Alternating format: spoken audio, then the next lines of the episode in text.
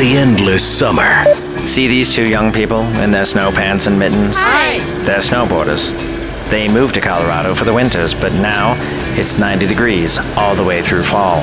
And it seems like this summer may truly be endless.